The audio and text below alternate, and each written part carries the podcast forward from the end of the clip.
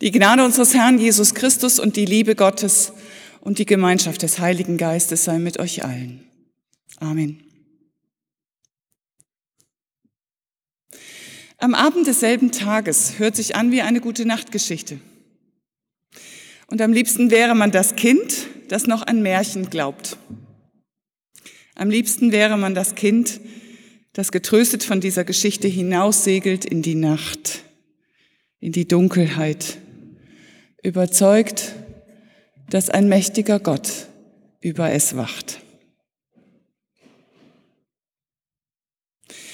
Wir haben einen mächtigen Gott.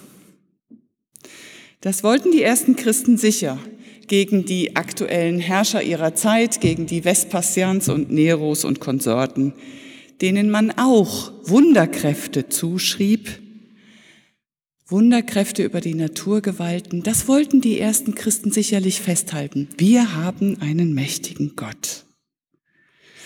Denn wenn man so alte Lobreden auf diese ähm, antiken Herrscher liest, dann klingt das ganz ähnlich. Zum Beispiel kann man da über die römischen Kaiser lesen, die Winde legten sich, die Wolken verflüchtigten sich, die Wogen glätteten sich, auf dein Nicken hin wird es Tag werden müssen und Stille herrschen. Tja, wer ist es denn jetzt, der mächtig ist? Jesus oder Vespasian und Nero? Die Christen der damaligen Zeit erleben sich bedrängt verfolgt, unbedeutend, an die Seite gedrängt. Und sie rufen in ihrer Not mit den frommen Israels, um deinetwillen werden wir täglich getötet und sind geachtet wie Schlachtschafe. Herr, wach auf, warum schläfst du? Es kann einem ja Angst und Bange werden wenn man an die Vespasians und Neros unserer Zeit denkt. Die Verträge aufkündigen, ein neues Wettrüsten riskieren, sogar mit einem Atomkrieg drohen. Die eigene Nation an die erste Stelle setzen, den Klimawandel leugnen, Fremde und Fremdes verteufeln, Handelskriege anfachen. Manchmal bringen einen die Nachrichten abends um den Schlaf. Und da wünscht man sich, ein argloses Kind zu sein und glauben zu können an einen mächtigen Gott, der alles gut macht. Schweig und verstumme, was immer das ist, das uns ängstigt. Aber da meldet sich die erwachsene Stimme in uns und sagt, wach auf, das ist bloß ein Märchen. Du weißt doch, dass der See Genezareth ganz tief liegt, umgeben von hohen Bergen und dass es da manchmal zu Fallwinden kommt, die treffen mit wahnsinniger Wucht auf die Wasseroberfläche und dann türmen sich die Wellen von jetzt auf gleich Meter hoch auf. Und genauso schnell wie der Spuk gekommen ist, vergeht er auch wieder. Hat alles eine ganz normale Erklärung.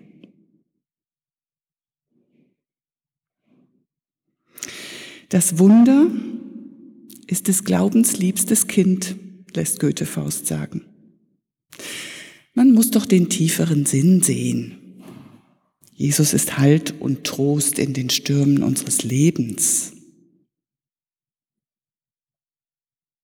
Ja und, sage ich dann trotzig wie ein Kind, was ist der Glaube dann noch, wenn es nichts zum Wundern gibt? Und ich habe sie doch auch schon erlebt, die Wunder, in meinem Leben.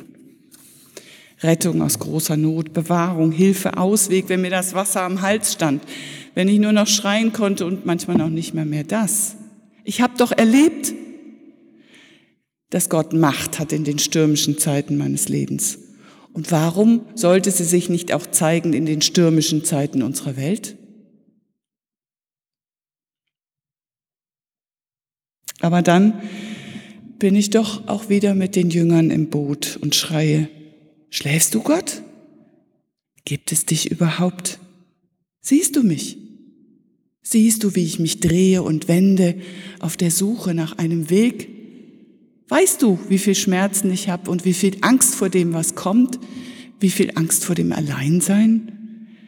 Weißt du, dass ich ein schlechtes Gewissen hab und nicht mehr weiter weiß? Siehst du mich oder bin ich dir egal? Herr, fragst du nicht? Siehst du die Welt, in der die Vespasians und Neros freischalten und walten können, wie sie wollen?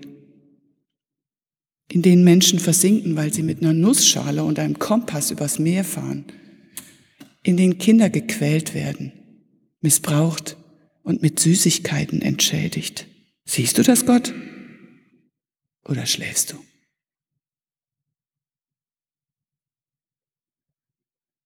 Habt ihr keinen Glauben?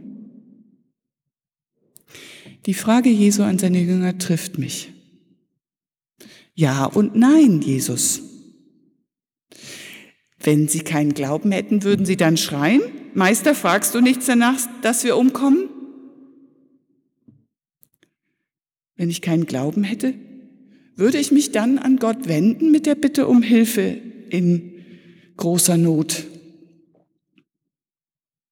Aber gleichzeitig ist dieser Glaube immer bedroht von Angst und Zweifel, die sich haushoch um mich und über mir auftürmen.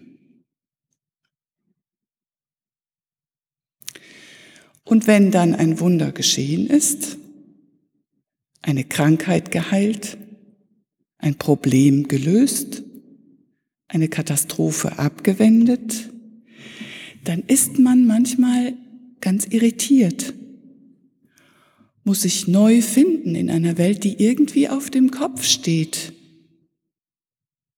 So ähnlich wirken die Jünger. Irritiert, wer ist der? Ihre Welt steht auf dem Kopf, weil wunderbarerweise nicht Verderben und Tod gesiegt hat.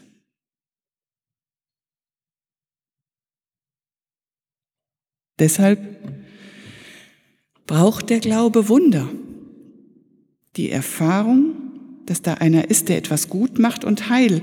Wie sollen wir sonst glauben, dass am Ende der großen Überfahrt Leben nicht der Tod siegt, sondern das Leben winkt?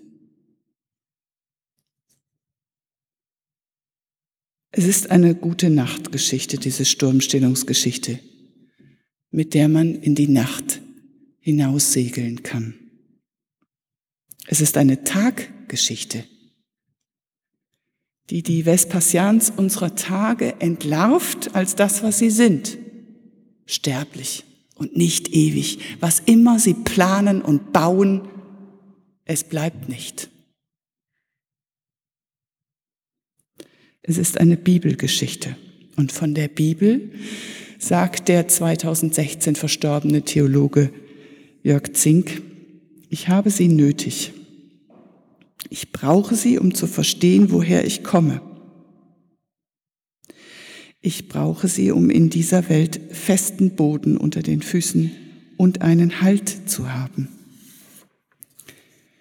Ich brauche sie, weil ich gemerkt habe, dass wir Menschen in den entscheidenden Augenblicken keinen Trost füreinander haben und dass auch mein eigenes Herz nur dort Trost findet.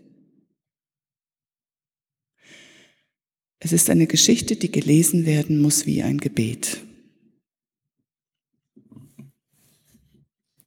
Herr, wo ich verharre, abgespannt und müde, da brichst du auf ans andere Ufer. Wo ich verflache, da führst du ins Tiefe. Wo ich verzage, da schläfst du im Rumpf. Wo ich aus dem Ruder geworfen werde, da gebietest du Ruhe. Wo Angst mich furcht, da führst du zur Ehrfurcht vor dir. Wo ich fern von Ufern,